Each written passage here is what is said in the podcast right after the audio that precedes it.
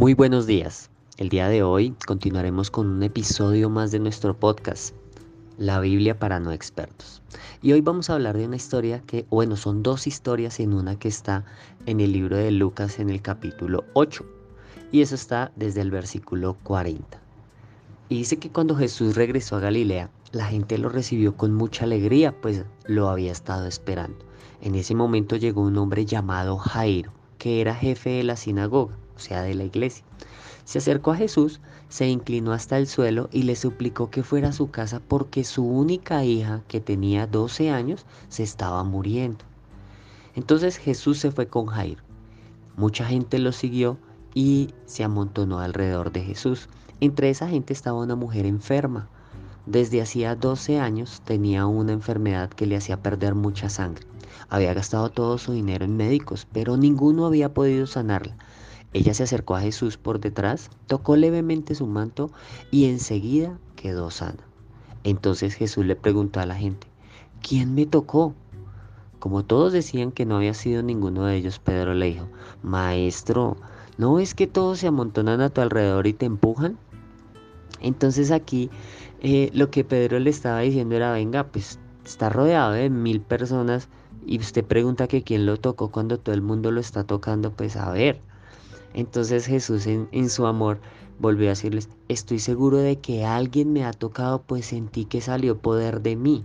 Entonces él sabía que no era cualquier persona la que lo había tocado, que algo había pasado. Cuando la mujer vio que ya no podía esconderse, temblando de miedo fue y se arrodilló delante de Jesús. Luego, frente a todos los que estaban allí, contó por qué había tocado el manto de Jesús y cómo de inmediato había quedado sano. Lo que la mujer había hecho era que ella había dicho, si tan solo tocaré su manto, quedaré sana. Y era tal la fe de esta mujer que así fue. Por eso Jesús dijo, sentí que alguien me tocó y salió poder de mí. Pero aquí hay algo más interesante y es que muchas veces nosotros necesitamos algo, un favor de algo, y justo alguien llega y nos interrumpe y nos daña el favor. No sé si les ha pasado. Muchas veces uno está hablando con, con los papás y llegaba el hermano mayor o llegaba otro hermano y, ay, venga, que y, y ahí quedaba lo que uno necesitaba. O con el jefe. Muchas veces uno habla con el jefe y justo le entra una llamada y como que se dispersa ahí la situación y, y pierde uno como el sentido o pierde uno como la atención de lo que estaba pasando. Y pues eso fue lo que le pasó a Jairo. Recuerden que la historia empieza con Jairo diciéndole a Jesús que su, hija se estaba muriendo. Y justo llega esta señora y toca a Jesús y como que se roba la atención de Jesús. Pero vean lo que pasa después. Jesús le dijo, hija, fuiste sanada porque confiaste en mí, puedes irte en paz. Jesús no había terminado de hablar cuando llegó un mensajero que venía de la casa de Jairo y le dijo, ya murió su hija, no moleste usted más al maestro.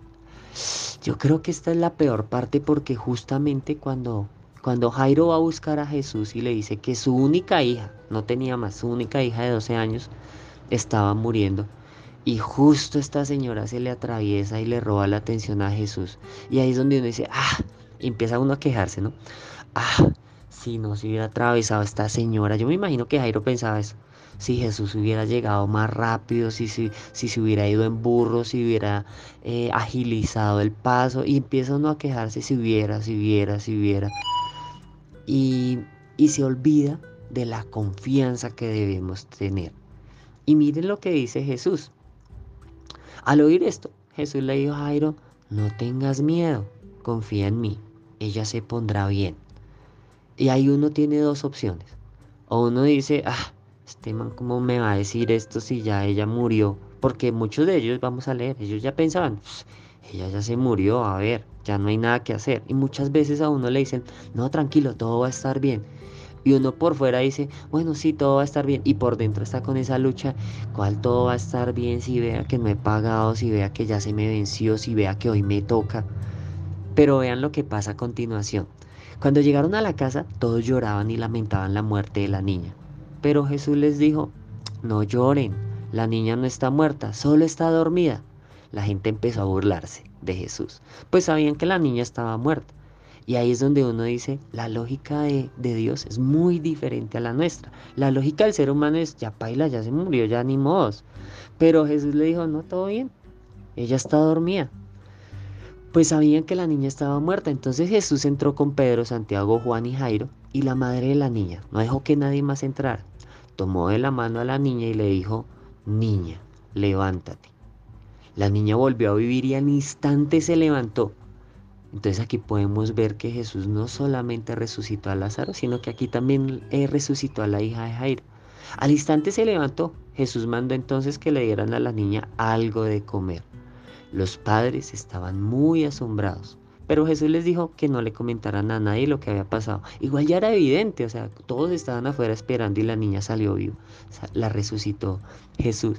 Entonces es aquí donde decimos, ¿dónde está nuestra confianza? Cuando decimos, tranquilo, todo va a estar bien, tranquila, todo va a estar bien. Nuestra confianza está en Jesús, independiente de las circunstancias, porque la lógica de, de, Dios es muy diferente a la nuestra. Entonces, ese es el mensaje de hoy. Un abrazo y que tengas un grandioso día.